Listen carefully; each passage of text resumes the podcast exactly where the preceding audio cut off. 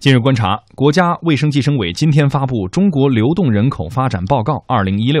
这份报告显示，我国人口流动进入了以家庭化迁移为主要阶段，新生代流动人口比例超过五成。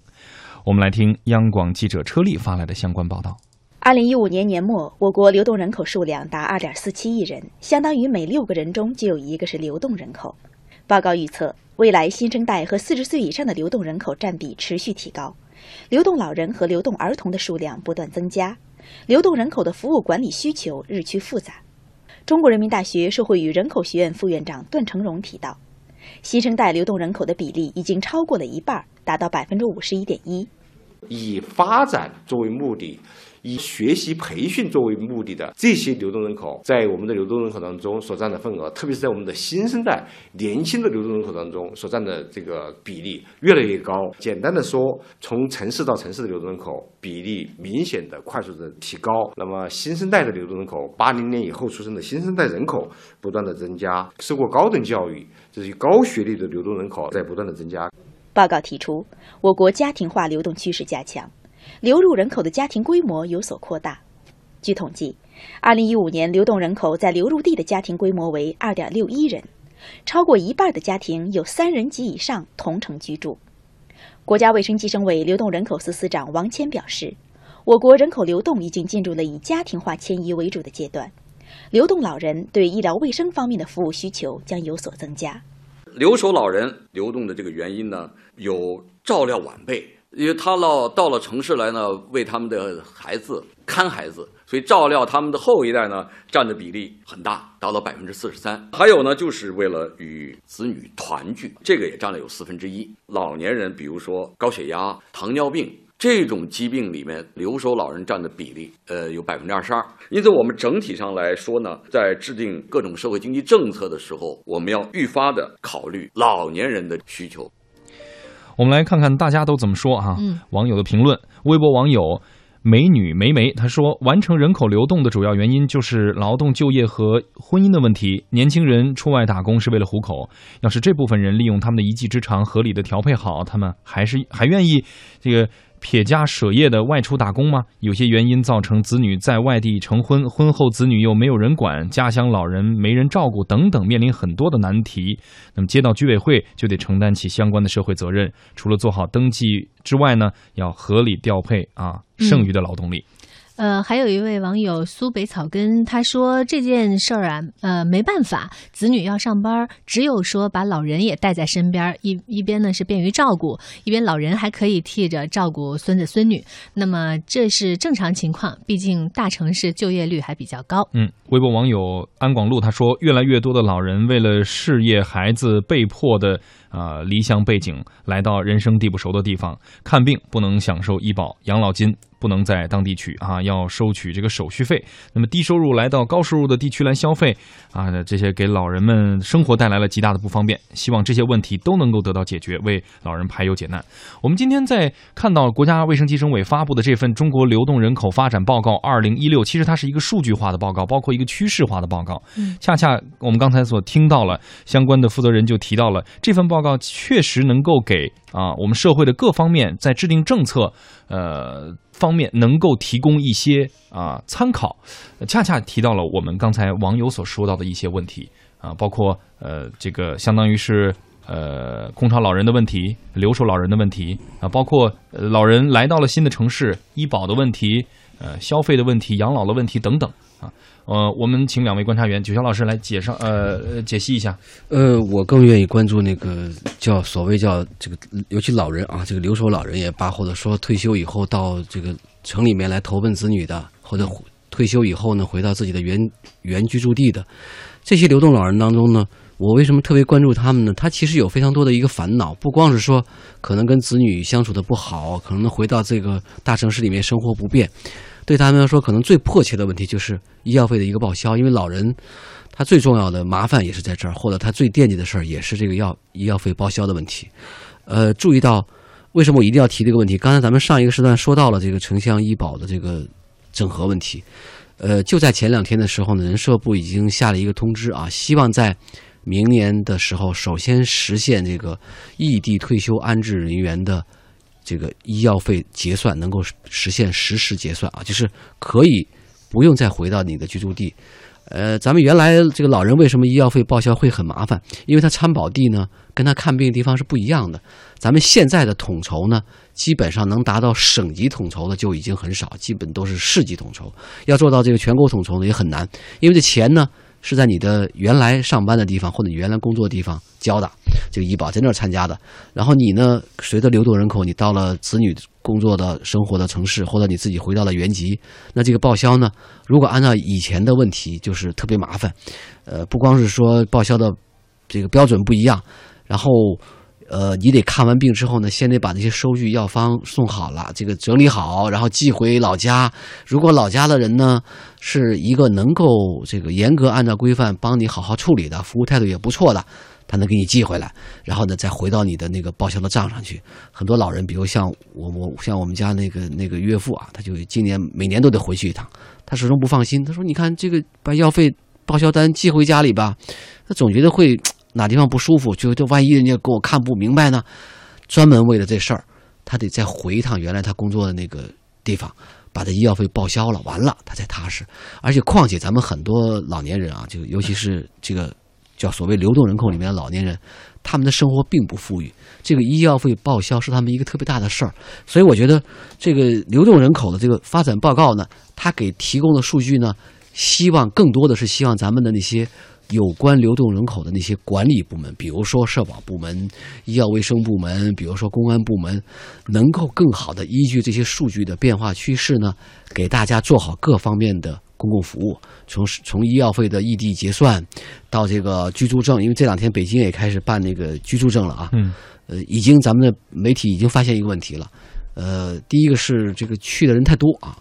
呃，出现了这个排队。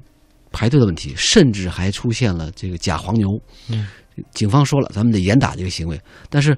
要真真切切的解决那些流动人口在他的这个流入地可能碰到的各方面的问题的话，这些管理部门呢，不光是拿到这些数据分析这些变化，更得真真实实、真真切切的拿出这个帮助来，让这些流动人口呢，在他的这个流入地呢，享受跟户籍居民一样的一个权利啊，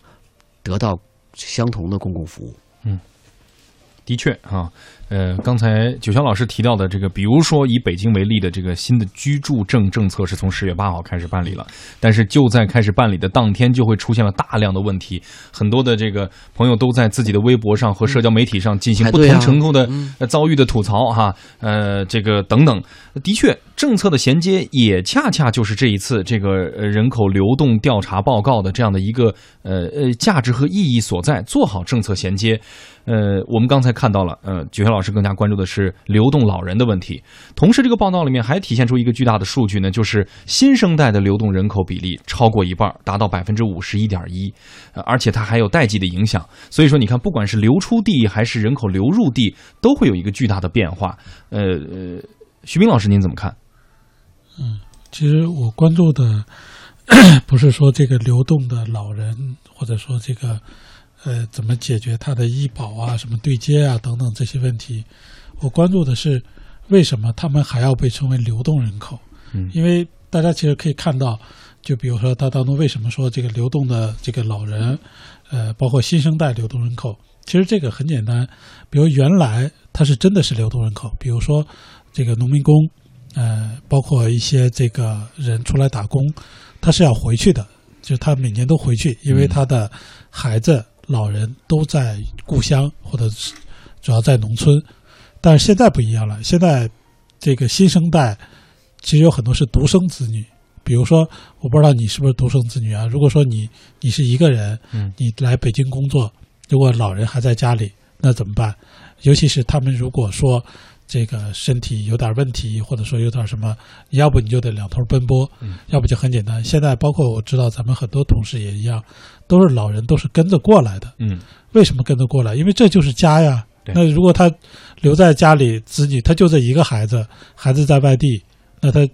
他多难受啊！无论是感情上还是生活上，他实际上都是很不方便的。所以说，孩子到哪里，他他的家就在哪儿，他一定得。他只能跟着过来，他没有什么选择。他不像当年，比如说像我这一代，家里基本上都是几个孩子，比如说我出来了，那家里还有这个，就老人还有子女啊，甚至也有好几个子女，他其实是还是比较方便。但是现在不一样了，所以当年当然我们说这个流动人口，或者说这个为什么不给他户口啊？他反正家里还有地啊，或者他家里还有人呢，他还得回去啊，所以他只是真正的流动人口。现在这个流动人口，严格来说，它已经不是流动人口了，它只是没有户籍而已。他比如在北京，他带着老人、带着孩子，甚至在这儿活了、生活了很多年，他还能叫流动人口吗？我觉得实际上他已经不是流动人口了。嗯，怎么样给这些流动人口以真正的或者说居民身份吧？当然有有有叫居住证儿，当然也有些城市说可以给这个户籍，或者说能解决这个户口问题。所以我是觉得，怎么样真正的以后我们不要再统计这个流动人口了，或者把他们当做流动人口，还包括这些医保还得什么？刚才提到了，呃，各个部门说怎么来对接呀？怎么样能够这个异地办理啊？这还异地啥呀？直接就在本地，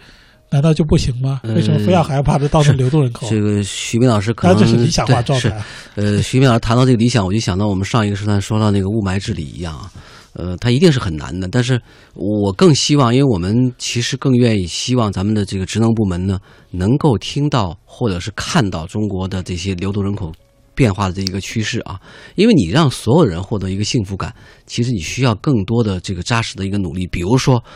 徐斌老师说：“那个为什么就不能直接就报销呢？很简单，咱们现在这个整个的这个医保啊，不光是医保了，包括养老保险，刚包括养老金，很多都是叫分地区统筹的，没有实现全国统筹。但没有实现全国统筹呢，不是说不能够实现，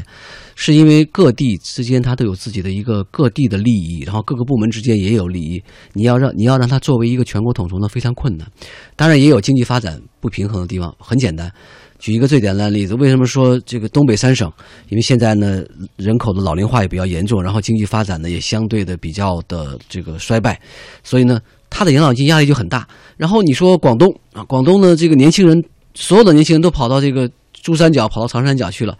他的这个年轻人多，那他的养老金呢就非常富裕。但是如果你一味的说啊，我我，那你广东那个养老金富裕，然后。这个东三省养老金还亏空，你为什么不能拿这个广东的这个养老金去补这个，